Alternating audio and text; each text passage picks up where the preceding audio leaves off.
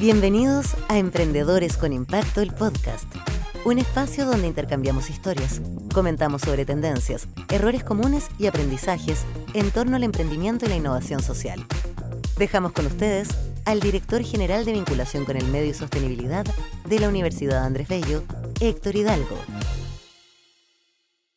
Bienvenidos a otro capítulo de Emprendedores con Impacto un espacio para compartir experiencias, anécdotas, aprendizaje y sobre todo una excelente conversación con emprendedores que están haciendo la diferencia y que muchas veces están haciendo cargo de los nuevos desafíos que está planteando el desarrollo sostenible. Soy Héctor Hidalgo, director general de vinculación y sostenibilidad de la UNAP, y junto a Gabriela Jofré, productora de este programa, buscamos que estos emprendedores tengan mayor difusión y puedan inspirar a otros a sumarse con sus propias soluciones a los problemas que hoy día tenemos. El tema de hoy, servicio al consumidor. ¿Y qué mejor que conversar con Humberto Godoy, fundador de Reclama Bien, una empresa de redacción instantánea de reclamos y demandas por abogados expertos que buscan nivelar la cancha entre consumidores y empresa. Hola Humberto, ¿cómo estás? Hola, ¿qué tal Héctor? Muchas gracias por el espacio. Oye, Humberto, muchas gracias a ti, además, por aguantarme con esta voz que tengo, ¿cierto? Parece que el invierno también me llegó un poquitito duro. Oye, ¿cómo estás? Cuéntame, ¿desde dónde te estás conectando? Hoy día estoy desde mi casa, Valparaíso, eh, en un sector que se conoce como Curauma, que es muy frío, así que estoy aquí soportando un poco. hermoso Curauma. Tengo grandes amigos por allá y bueno, la región de Valparaíso, ¿qué puedo decir? Estudié y trabajé por allá cerca de 20 años, así que maravillosa experiencia. Oye, vamos a hablar acerca de Reclama Bien. ¿Por qué no nos contáis un poco de qué se trata esta, esta experiencia que tú estás liderando? Sí, claro. Eh, nada, bueno, Reclama Bien parte por algo bien particular. Esa en el 2021 cuando yo me compré un producto que era un regalo en Navidad eh, para mi hijo de tres años, que con mi señora lo habíamos buscado harto, que era una silla de comer. Y, y, y, era bien particular porque justo también nos habíamos cambiado casa y combinaba con la casa, entonces no era cualquier silla. Eh, pero resulta que un día antes, un día antes de la Navidad, un 23 de diciembre de 2021 en la tarde, me llega un correo que me dicen su compra ha sido cancelada. Así que imagínate todo el problema que, en el que me metí. Eh, así que ahí yo creo que comenzó un poco todo de Reclama Bien cuando intenté empezar a, buscar este espacio de justicia a ver qué es lo que podía solucionar. Eh, bueno, me di cuenta que efectivamente el canal oficial que es CERNAC, me di cuenta que, que, hacerlo por uno mismo no es un canal muy efectivo, muchos usuarios lo deben, lo deben saber, lo, lo han vivido probablemente. Eh, y ahí fue cuando decidí hacer algo, no sabía qué en ese entonces, pero quería hacer algo para poder solucionar esto. Y ahí fue cuando conocí a mi socio, que es Jimmy Acevedo, que es un influencer, abogado, y que él habla justamente de temáticas de consumir en las redes sociales. Entonces ahí fue cuando lo conocí, conecté con él, conversamos un par de, de semanas, hasta un poquito empezar a masticar un poco la idea de lo que podía hacer Reclama Bien. Oye, qué, qué interesante que a diferencia de muchos vociferantes de las redes sociales que se quedan en la crítica, que pueden poner un no me gusta eh, o el comentario, ¿cierto? Tú decidiste hacerte cargo de esto. Eh, ¿Cómo has visto tú el impacto que ha generado una experiencia como la tuya? ¿Funciona o no funciona reclamar a través de Reclama Bien? Sí, e, es una muy bonita sorpresa porque fíjate que durante todo el 2021 estuvimos trabajando con Jimmy como en, el diseño, en la planificación, cómo voy a hacer.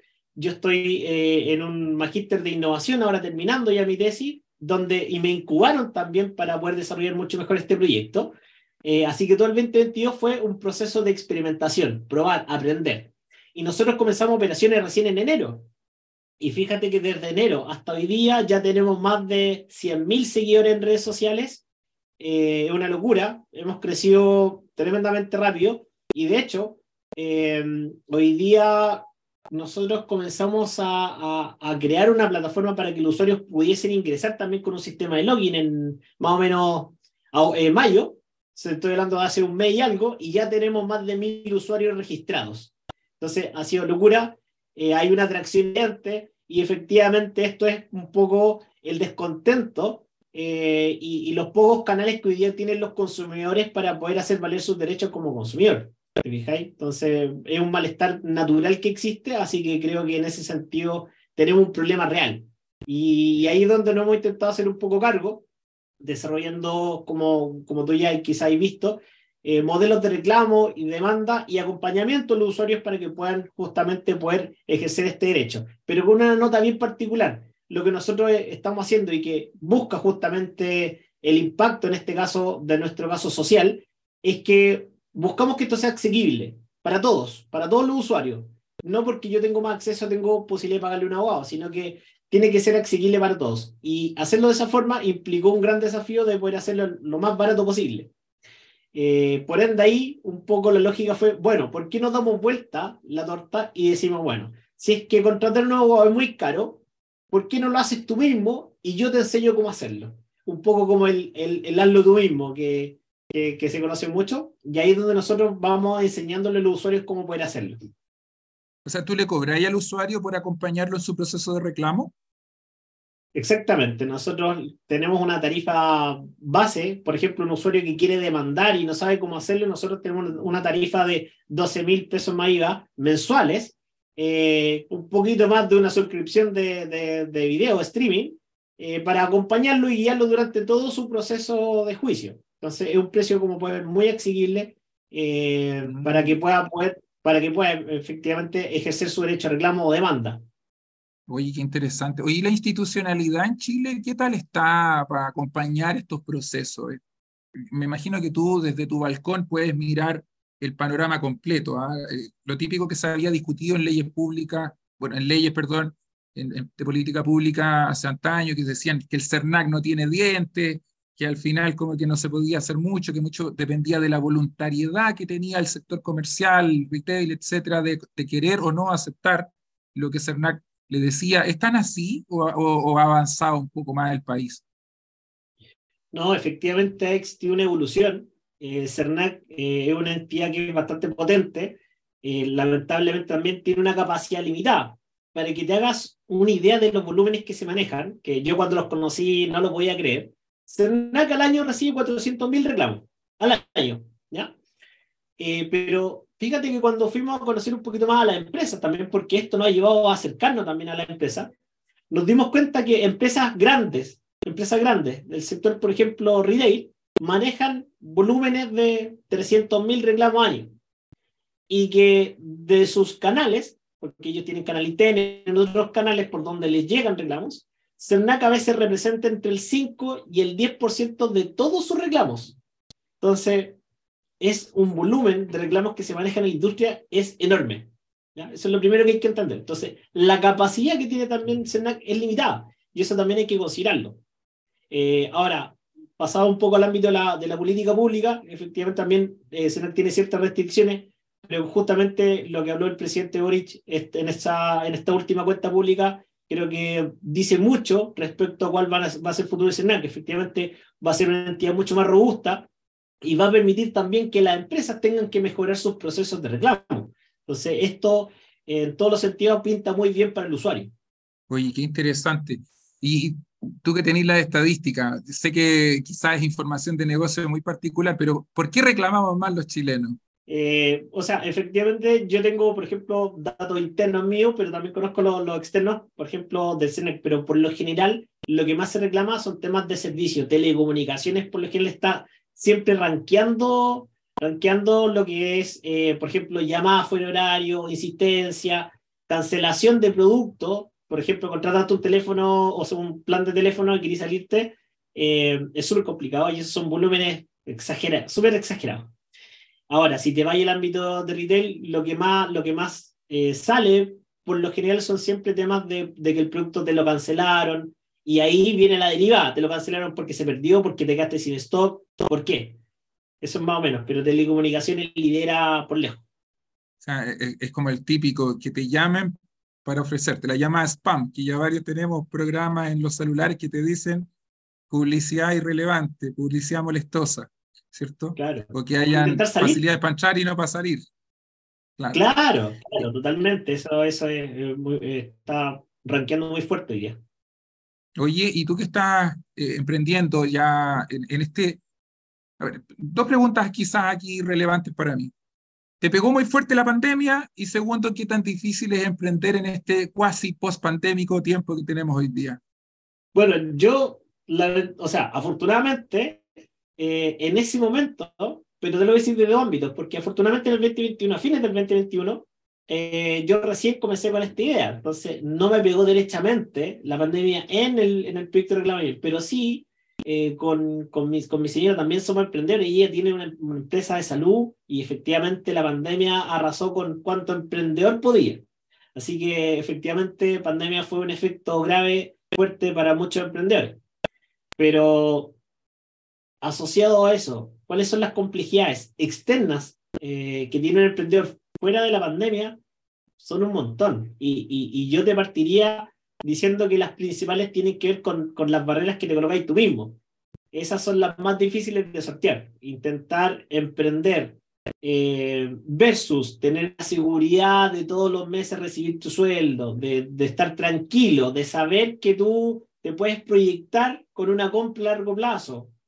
Eh, elementos que son súper personales son por lo general los principales miedos que una persona tiene antes de tomar la decisión de emprender y decir, ok, me voy a dedicar a esto y, y voy a ver qué pasa.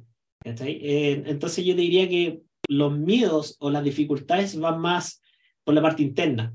Eh, dejar de percibir lo que tú percibías, cambiar tu estilo de vida, no darte los mismos lujos que tenías antes, es lo primero que pasa con el emprendedor que parte desde abajo también, porque también hay otros casos donde hay inversión inicial o capital de trabajo grande que cambia las lógicas del, negocio.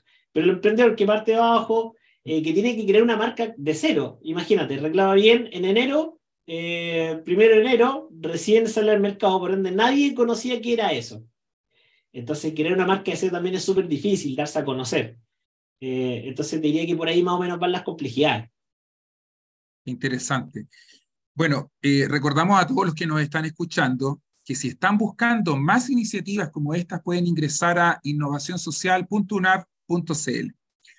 Volviendo contigo, Humberto, eh, y particularmente a tu negocio, eh, en general, ¿cuáles son los, ¿cuál es el perfil más o menos de los principales clientes que tú tienes? ¿Quiénes son los que más se acercan a Reclama Bien? Mira, en general es súper transversal, pero sí hay un público en particular. Eh, entre, desde los 25 hasta los 45 está muy marcado y, y, que nosotros hemos pensado que tiene que ver más con un cambio generacional. Pareciera ser que la gente sobre 45 años, como en cierto punto, un poco ya se entregó al sistema. Eh, hoy día existe una, una política del desgaste, más allá de que se haga con sentido eh, o, o, eventualmente porque no lo sabemos qué está sucediendo, pero existe una política del desgaste para los usuarios. Y, este usuario un poco mayor ya, ya, se, ya se rindió un poco. Pero hay un cambio generacional y probablemente lo hemos visto en, en otros eventos, en, otro, en, otros, en otros casos, donde esta nueva generación quiere un poquito eh, reclamar y ejercer su derecho. Entonces, creo que el, el, el, cambio del usuario está, está en sí cambiando un poco las lógicas de consumo. Está también cambiando la forma en que reclama el nivel de exigencia que tiene este usuario es distinto. entonces, yo creo que el cambio generacional afecta mucho a que nuestro público también sea un poco más joven y, desde el punto de vista de qué tipo de reclamo, o más que el tipo, tiene que ver con qué le sucede a este usuario cuando llega a nosotros. Y te estoy hablando de un usuario que probablemente él tuvo un problema y, y, como todo buen usuario, por lo general lo que nosotros intentamos hacer es ir a la tienda a resolverlo. Eso es por lo general lo que sucede. Eh, y en general sí, me dan solución, yo logro resolver este problema, pero los usuarios que no tienen una solución en ese momento o que le dan una respuesta que a veces no los deja conformes, son aquellos usuarios que eventualmente quedan en este limbo, llamémoslo como limbo, de qué hago. Voy al SENAC, reclamo en redes sociales, eh, busco un abogado, ¿qué es lo que hago? Y que por lo general tú lo puedes ver como en los típicos, en los típicos muros de lamento que nosotros le llamamos, donde tú ingresas a las redes sociales y te vas a encontrar con comentarios como, hoy me compré un auto, falló, eh, y etcétera, y te, voy con un montón de casos. Entonces son como de segunda capa, que nosotros le llamamos. Eventualmente una persona que tuvo un problema, lo intentó solucionar y no le dieron la solución que corresponde. Ese es más o menos el perfil de usuario que llega con nosotros. Interesante. Humberto, danos los tips ¿Qué es lo que hay que hacer para reclamar bien? ¿Cuáles son como los, los puntos claves que uno debiera considerar en el caso que algunos estemos pensando, por ejemplo, en hacerlo? Eh, súper buena pregunta. Lo primero es no creer en todo lo que dice las redes sociales, es súper importante, e intentar buscar organismos oficiales, o por ejemplo, en este caso nosotros que también tenemos abogados detrás, que preparan contenido para poder informar al usuario, porque hay mucha desinformación. Hoy día piensa que las redes sociales permiten que mucha gente o cualquier persona que vea un video diga, oye, es que tienen que responderme o tienen que cumplirme con la ley no sé cuánto. La ley lo dice, pero resulta que a veces no es tan así. Y nos hemos topado últimamente con muchos videos de usuarios que un poco toman literal lo que es la ley y le intentan interpretar y en eso llevan o inducen a error a los consumidores. Entonces, el primer paso, eh, buscar fuentes oficiales respecto a qué es lo que tienen que hacer cuando les sucede un, un, problema. Eso es lo primero, para no caer en la desinformación y no tampoco ir a, ir a pelear con una empresa con, un artículo que quizás no aplica. Hay muchos detalles. La ley eh, efectivamente, si bien dice textual qué, es lo que se tiene que cumplir, y aquí te lo digo fue un poco del, del, desconocimiento, porque en este caso mi socio que es abogado y el equipo legal que tenemos son los que eh, se meten más ese tema. Pero lo que yo he visto como ingeniero es que si yo calculo el peso que resiste un puente acá y en China, es exactamente lo mismo. El mismo cálculo me va a dar exactamente lo mismo. Pero si yo tomo la ley, ahí cambia, porque ahí tiene mucho, mucho que ver con la interpretación. Y de ahí un poco los facultativos en esta área son los que determinan un poquito si realmente es así o no. Entonces, eso yo creo que es súper vital. Información en lugares eh, que correspondan oficiales, o como digo nosotros, que también pueden encontrar muy buena información. Y lo otro, también entender que existen deberes. El consumidor tiene derechos, pero también tiene deberes, y eso es súper importante conocerlo. Que los olvidamos siempre, ¿ah? Sociedad de derechos y deberes, es como la, eh, lo que se olvida poner, como en la bajada.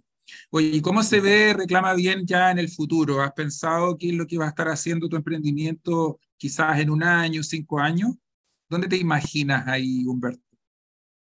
Sí, Reclama Bien hoy día está, está iterando, está, estamos desarrollando un, un, un, producto más enfocado en empresas, lo que va a permitir también que Reclama Bien sea un canal de contacto, un canal para conectar a las personas con las empresas, eh, un canal que va a ser gratuito, por lo demás, para que todos los usuarios, cuando tengan un problema, puedan subirlo a Reclama Bien y que Reclama Bien pueda conectarlo con la industria para que le den una solución a tiempo, oportuna y como corresponde.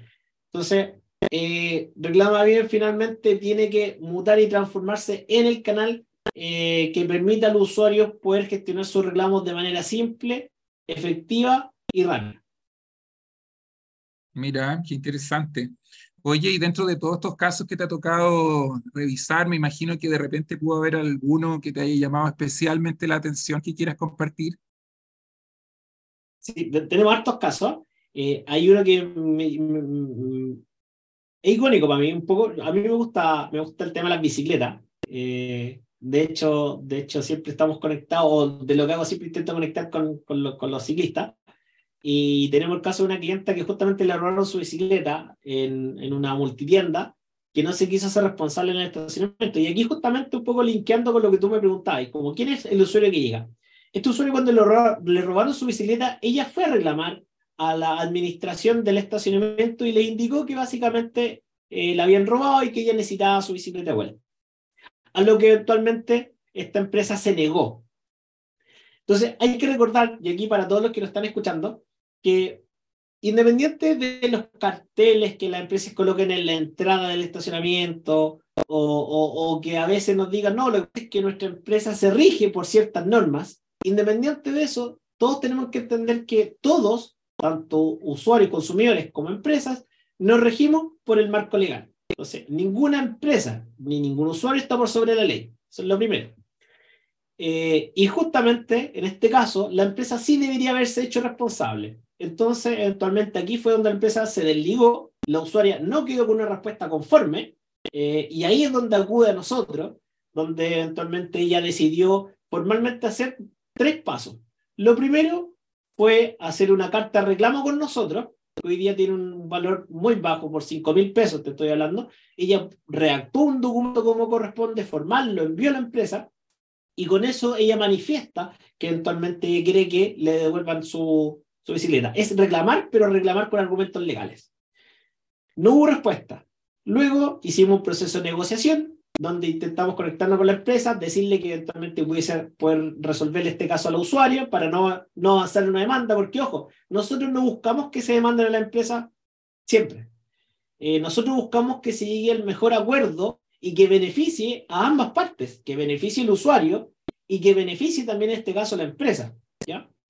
Y como no se llegó a un acuerdo, eventualmente el usuario demandó, a lo cual terminó ganando eh, y te estoy hablando que por una bicicleta de 400, 500 pesos, finalmente terminaron eh, sentenciando a esta empresa para que indemnizara al usuario por el monto de la bicicleta, adicionalmente costas procesales y personales por un monto de 300 mil pesos más o menos, y una multa por no menos de un millón y medio por la infracción que se cometió. Entonces, a todas luces, hubiera sido mucho mejor que la empresa llegara a negociación con este usuario. Así que en este caso, la usuaria fue la ganadora. Oye, eso es, un publi aviso. Es como literalmente conviene contactar a los amigos, ¿cierto? De Reclama Bien. Humberto, está maravillosa tu, empresa, lo que estás haciendo. Veo un propósito también eh, posicionado en, un nicho que a ratos me parece bastante práctico para la sociedad, ¿ya? Y, sobre todo con asesoría profesional. Te felicito mucho por lo que estás haciendo, pero ¿cómo te encontramos? ¿En qué parte te ubicamos? ¿Cómo sabemos cómo, cómo, cómo solicitar los servicios de Reclama Bien? Sí, pueden encontrarnos en reclamabien.cl, nuestra página web, y en redes sociales estamos en LinkedIn, en Instagram, en TikTok, en Facebook, y nos pueden encontrar como Reclama Bien. Estamos en todas las redes sociales, así que nada, lo invito a conocernos, a ver el contenido educativo que tenemos, ahí van a ver un poquito de, lo que hacemos. Intentamos enseñar al usuario con humor también, eh, que no todo el contenido tiene que ser serio, pero es súper importante que se está entregando información que es real, que está eh, revisada por abogados, entonces eventualmente vamos a intentar informarlos de la mejor manera posible. Oye, Humberto, tengo que hacerte esta pregunta. Reclamabien.cl me dijiste la página, ¿cierto? Sí. ¿Por qué no .com? El guiño es ¿por qué no internacional reclama bien? Sí, bueno, la extensión, no, no, yo no, por lo menos no lo asocio que la extensión derechamente es un indicador de que vamos a salir un poco del país, pero, pero reclama bien hoy día, eh, y de hecho nació como un proyecto de tesis, que nosotros, imagínate, cuando uno hace una tesis, por lo general la tiene que aguardar. Eh, nosotros no pensamos que reclama bien iba, iba, a crecer de esta forma. Yo te soy súper sincero, no pensé que iba a crecer de esta forma. Eh, como que aquí fue el caso al revés, como que empezó a crecer y nosotros dijimos, chuta, esto va en serio. Y tuvimos que tomar mm. decisiones y, y tuvimos que, que, poner un poquito eh, HH de nosotros para empezar a empujar. Y ya hoy día yo por lo menos estoy dedicado a esto, entonces creo que es algo que se fue dando. Ahora, si tú me preguntas por, por internacionalización, efectivamente hoy día estamos pensando salir. Eh, la legislación en otros países es muy similar. Hemos visto casos y hablado con abogados de México de Perú, y efectivamente hay una figura como CERNAC que funciona un poco de la misma forma, entonces el ámbito es similar. Sin embargo, nuestro mm. foco también es crear el B2B, que es para empresas, porque si es que nosotros conectamos con la empresa y podemos ofrecerle un servicio a empresas, al final del día estamos ayudando al consumidor. Porque de esta forma, el mm. consumidor que hoy día, ¿qué piensa? A pesar de que yo les quiero un reclamo, que es lo mismo que la persona reclama a través de CERNAC, la empresa puede no respondernos, ni a mí ni a CERNAC. Es lo mismo. Podemos demandar, pero eso también es tedioso. Entonces, lo mejor para el usuario es que ingrese su reclamo y que la empresa le pueda ofrecer una solución acorde a lo que le está pasando. Entonces, creo que esa es la forma de realmente generar este impacto donde vamos a ayudar a todos los consumidores y al mismo tiempo ayudar a la empresa. Mira, qué interesante. Bueno, te deseo muchísimo éxito en lo que estás haciendo. Eh, no sé si hay algún tema que quizás no hayamos discutido y que te gustaría igual dejárselo, ¿cierto?, a quienes nos están escuchando, algún mensaje, última línea que quizás no alcanzamos a ver en profundidad. No, lo importante, como bien mencioné, a veces eh, muchos de los temas que hemos visto tienen que ver con la desinformación. Entonces, yo hago un llamado a que todos los usuarios, cuando tengan problemas, lo primero es asesorarse bien, buscar información como corresponde eh, y buscar, obviamente, las mejores instancias para poder llegar a un acuerdo. Eh, las empresas no son malas, Héctor. Eso es lo primero que hay que entender. Las empresas no son malas, pero dado el volumen de reclamos que ellas reciben, a veces se escapan, se escapan reclamos fuera de su flujo. Eh, y las empresas tienen muchas veces la intención de poder resolverlo, pero tampoco existen los canales. Entonces, primero que la gente no sienta y piense que las empresas lo hacen a propósito, no, no es así. Eh, si existen procesos automatizados porque los volúmenes de venta también son muy grandes. Entonces, lo primero es entender, no son malas, eh, hacen lo que pueden, pero eventualmente, si es que yo quiero avanzar porque me sucedió algo, lo primero es informarme, saber qué es lo que tengo que hacer y luego proceder de la mejor forma posible, donde nosotros ahí los podemos ayudar quizás contactando a la empresa y haciendo una especie de puente para poder buscar resolución como nos pasó con el caso que te conté. Ahora, si ya lamentablemente no hay acuerdo, siempre existe la última instancia que es eh, la demanda. Pero ojalá no ser acompañados por Reclama Bien. Muy bien. Oye, felicitaciones Humberto y muchas gracias a todos los que nos escucharon hoy día en este episodio. Recuerden suscribirse, seguirnos en nuestras plataformas y redes sociales, compartan y nos vemos en el próximo capítulo. Chao, chao. En nombre de la Universidad Andrés Bello, agradecemos a todos quienes nos acompañaron y los esperamos en nuestro próximo capítulo.